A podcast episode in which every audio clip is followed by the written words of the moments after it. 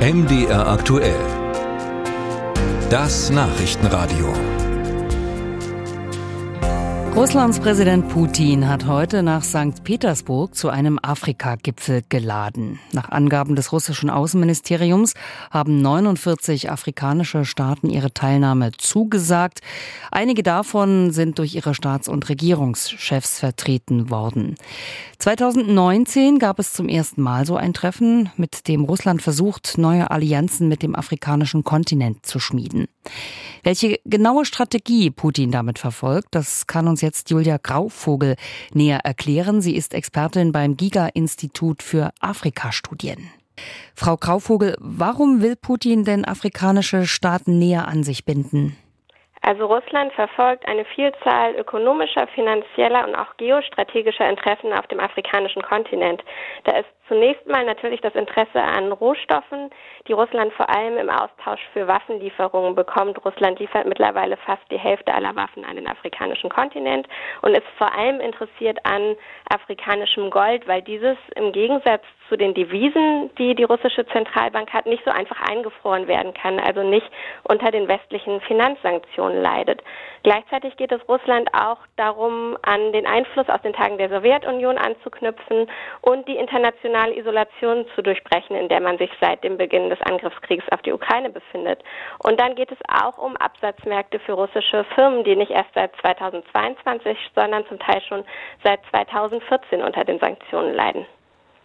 Also im Mittelpunkt stehen Handel und Investitionen. Da dürfte es aber doch vielen afrikanischen Staats- und Regierungschefs bitter aufgestoßen sein, dass Putin kürzlich dieses Getreideabkommen gekündigt hatte. Welches Kalkül steckt denn da hinter solchen Manövern?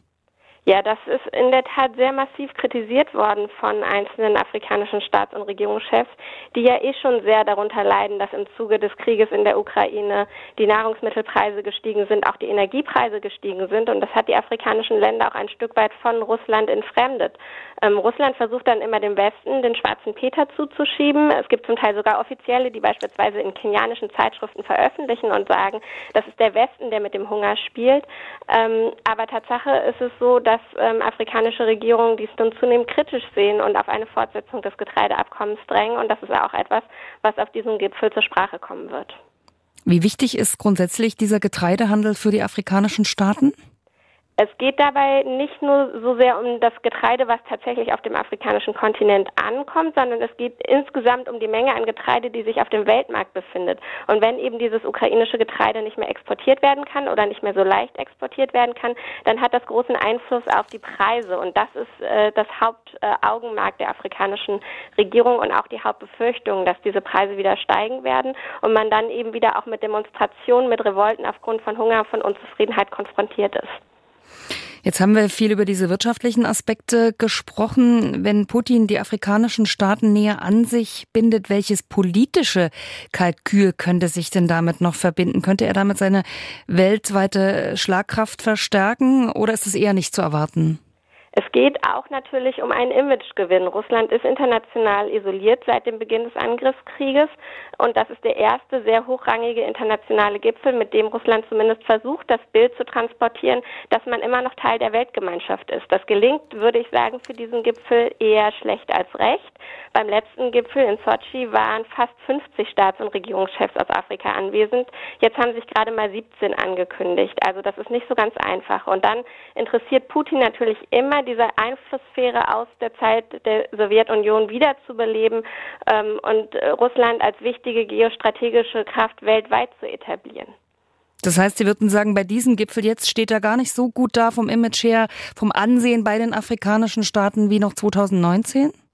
Es gibt auf jeden Fall mehr Kritik. Es ist natürlich auch ein extrem schwieriger Zeitpunkt für Russland, diesen Gipfel zu veranstalten. Es geht nicht nur um das Getreideabkommen, sondern es gab vor kurzem die Wagner-Revolte. Afrikanische Staats- und Regierungschefs fragen sich, wie es auch weitergehen wird mit ähm, Sicherheitskooperation, mit Militärhilfe. Das heißt, ähm, da gibt es eine Vielzahl von Themen, die durchaus heikel sind für den afrikanischen Kontinent. Auch die Frage, ob Putin zum BRICS-Gipfel reisen soll nach Südafrika, war lange in der Schwebe. Das heißt, es ist eine durchaus angespanntere Situation als noch 2019. Julia Grauvogel vom Giga-Institut für Afrika-Studien zum Afrika-Gipfel heute in St. Petersburg und zur Strategie, die Präsident Putin damit verfolgt.